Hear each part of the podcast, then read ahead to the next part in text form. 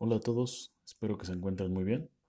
Vamos a, comenzar con este, este, nuevo curso de Historia de México. Aquí hay que hacer una aclaración. Recuerden que estoy, en dos versiones de este curso, uno para segundo grado, uno para tercer grado. En este caso es para, para tercero. ¿Ok? Bueno, eh, como introducción, vamos a, a revisar ¿no? En este caso, la, de manera general, toda la historia de nuestro país, o lo que se ha marcado como, la historia oficial de nuestro país, empezando por, por el análisis de, del México prehispánico, ¿no? De, todo esta, este gran mundo que le ha dado, que le da una, significación súper importante e impresionante a, nuestra realidad y que lamentablemente es, es muy poco valorada. Eh, espero que les, les, agrade todo esto eh, y compartan un poco mi apasionamiento por estos temas, que, es uno de los, tal vez es el tema que más, más me agrada trabajar. Eh, vamos a entrar en un, en, un, en un, ciclo muy, muy, muy especial, muy significativo, ya que dentro de un año, en agosto de, del próximo año se van a cumplir los, los 500 años de la caída de, México Tenochtitlan. Entonces voy a estar lanzando ah, materiales para, para conmemorar un poco eso, analizar qué, fue de, esa, de ese gran, gran pasado de México, eh, cuáles fueron las consecuencias de, la conquista y, cómo se representan o cómo las observamos en, en la actualidad. Vamos a empezar con, con lo primero, ¿no? Que son los, son los horizontes culturales que tuvo, que tuvo el territorio de, de Mesoamérica y, y, Eridoamérica, ¿no? Bueno, en primer lugar, ¿qué es un horizonte cultural? Eh, es, una, es, una, división, ¿no? Una, una ubicación eh, que divide todo el proceso, todo el proceso de la, de la, del nacimiento de las civilizaciones en, esta zona, ¿ok? Y que habitualmente tenemos, tenemos tres, que es el, preclásico, clásico y postclásico, ¿ok? Eh, hay muchos autores que incluso, incluso comparto su idea de, llamar incluso al, al, postclásico, dividirlo en dos, el postclásico eh, original y el postclásico tardío, ¿no? Eh, debido a que hay, ciertas manifestaciones que implican estudiarlo de otra, de otra manera, pero esto lo vamos a ver más, más adelante. Eh, ¿Para qué hacer esta división? Para tener una comprensión eh, más acertada y un estudio más ordenado de las manifestaciones que se, que se generaron en, Mesoamérica. Cómo iban evolucionando, tanto de forma paralela como de forma independiente, algunas de las, de las culturas de la, región, eh, y cómo esta división nos permite entender etapas de desarrollo muy significativas respecto a, elementos básicos que, tienen todas las sociedades. ¿Ok? Bueno, vamos a revisar los, los horizontes culturales, vamos a, a, ver qué, qué, son o cómo, cómo se, se, describen y más o menos qué temporalidad tienen. Bueno, el primero de ellos, el, horizonte preclásico. Bueno, este, más o menos, más o menos se tiene, se tiene previsto, algunas fuentes dicen que va del 1800 antes de Cristo al 250 o 300 después, después de Cristo, ¿ok? Aunque, aunque hay, hay autores que dicen que realmente debemos situarnos en el año 2500 o 3000 antes de Cristo hasta el 200, al 200 después de Cristo. ¿Ok? Es decir, tiene una, una temporalidad bastante, bastante extensa. Eh, ¿Qué pasa en este horizonte? Bueno, aquí se engloban las primeras, primeras civilizaciones, eh, se ejerce un dominio como tal de la agricultura, como, como sustento básico de la alimentación, eh, se deja atrás la, la, cacería nómada, o sea, se sigue cazando, pero ahora se, hace a través de una vida sedentaria.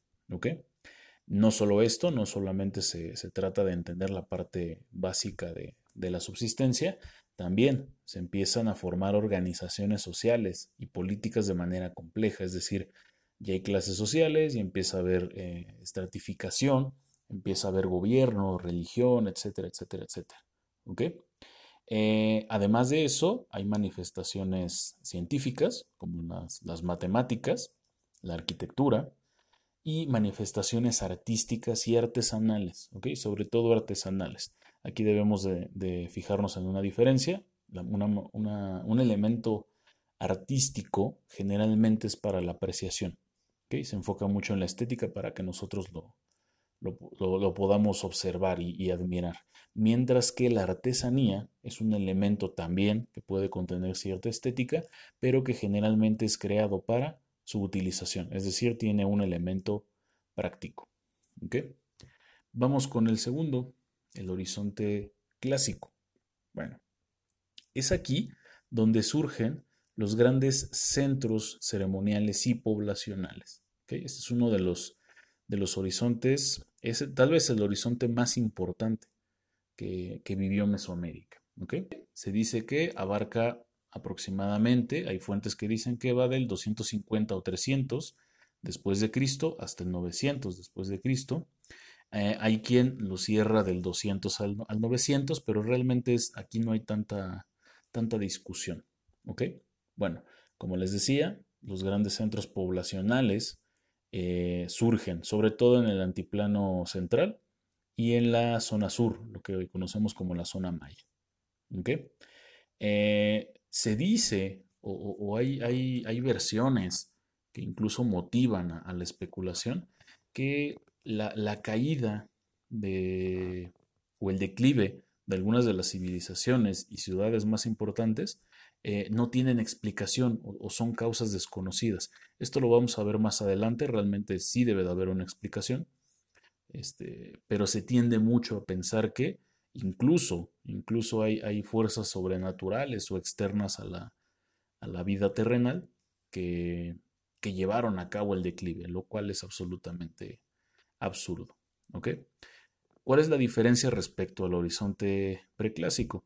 Bueno, que en estos centros poblacionales ya se cuenta con una organización social altamente eh, ejecutada y estructurada para el funcionamiento ideal de las sociedades, es decir, eran sumamente organizados. Se rigen a través de una, de una forma teocrática hasta su caída. Es decir, ya hay una estructura perfectamente definida como, como lo es hoy, hagan de cuenta como si fuera una sociedad actual, Algunas de las ciudades eh, de, esta, de esta época continúan como tal casi en su totalidad, con una dinámica perfectamente visible. Y el último, que repito, en ocasiones se divide en dos, ahorita nada más lo vamos a ver en uno, el, el, el posclásico, eh, se dice que va del año 900 hasta 1521. ¿Ok? Ese, si se fijan, es el más, más breve, eh, pero que tal vez es el que más recordamos o el que, el que tiene más presencia en nuestra memoria. ¿Ok? Aquí los cambios políticos eh, fueron demasiados, fueron, fueron muy abruptos en algunos casos. se ejerce la invasión de, pueblos del norte hacia los pueblos del, centro y sur, eh, se absorben conocimientos y se absorbe cultura y dinamismo de las, de las ciudades anteriores, eh, y hay una transformación en la visión de las, de las ciudades.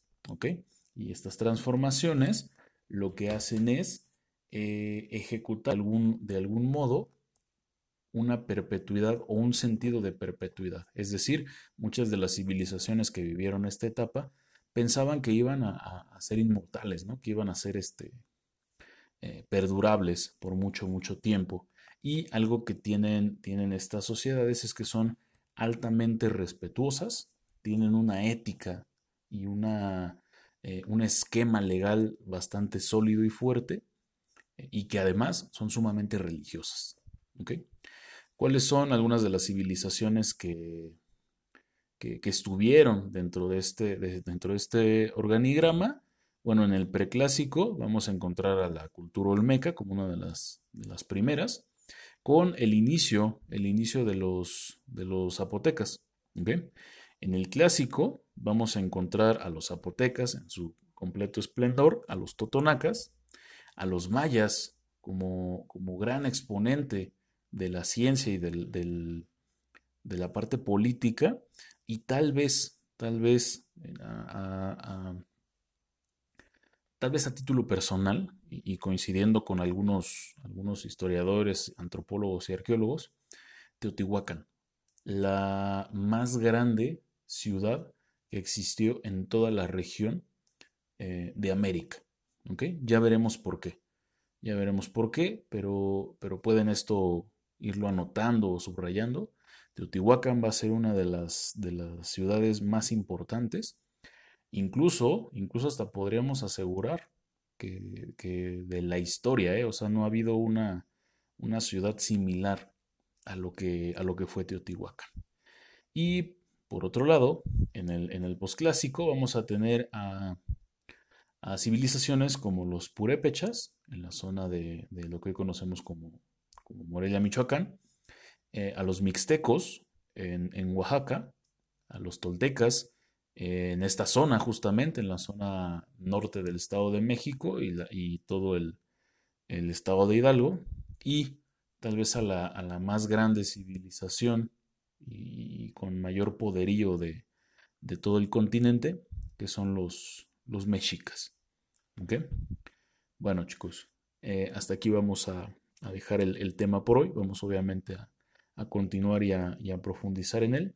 Recuerden realizar sus notas, eh, tomar su fotografía, de preferencia evidentemente que sea lo más nítida posible y subirla a la, sesión de Classroom. Recuerden, cualquier duda que tengan, no duden en contactarme. Que estén bien.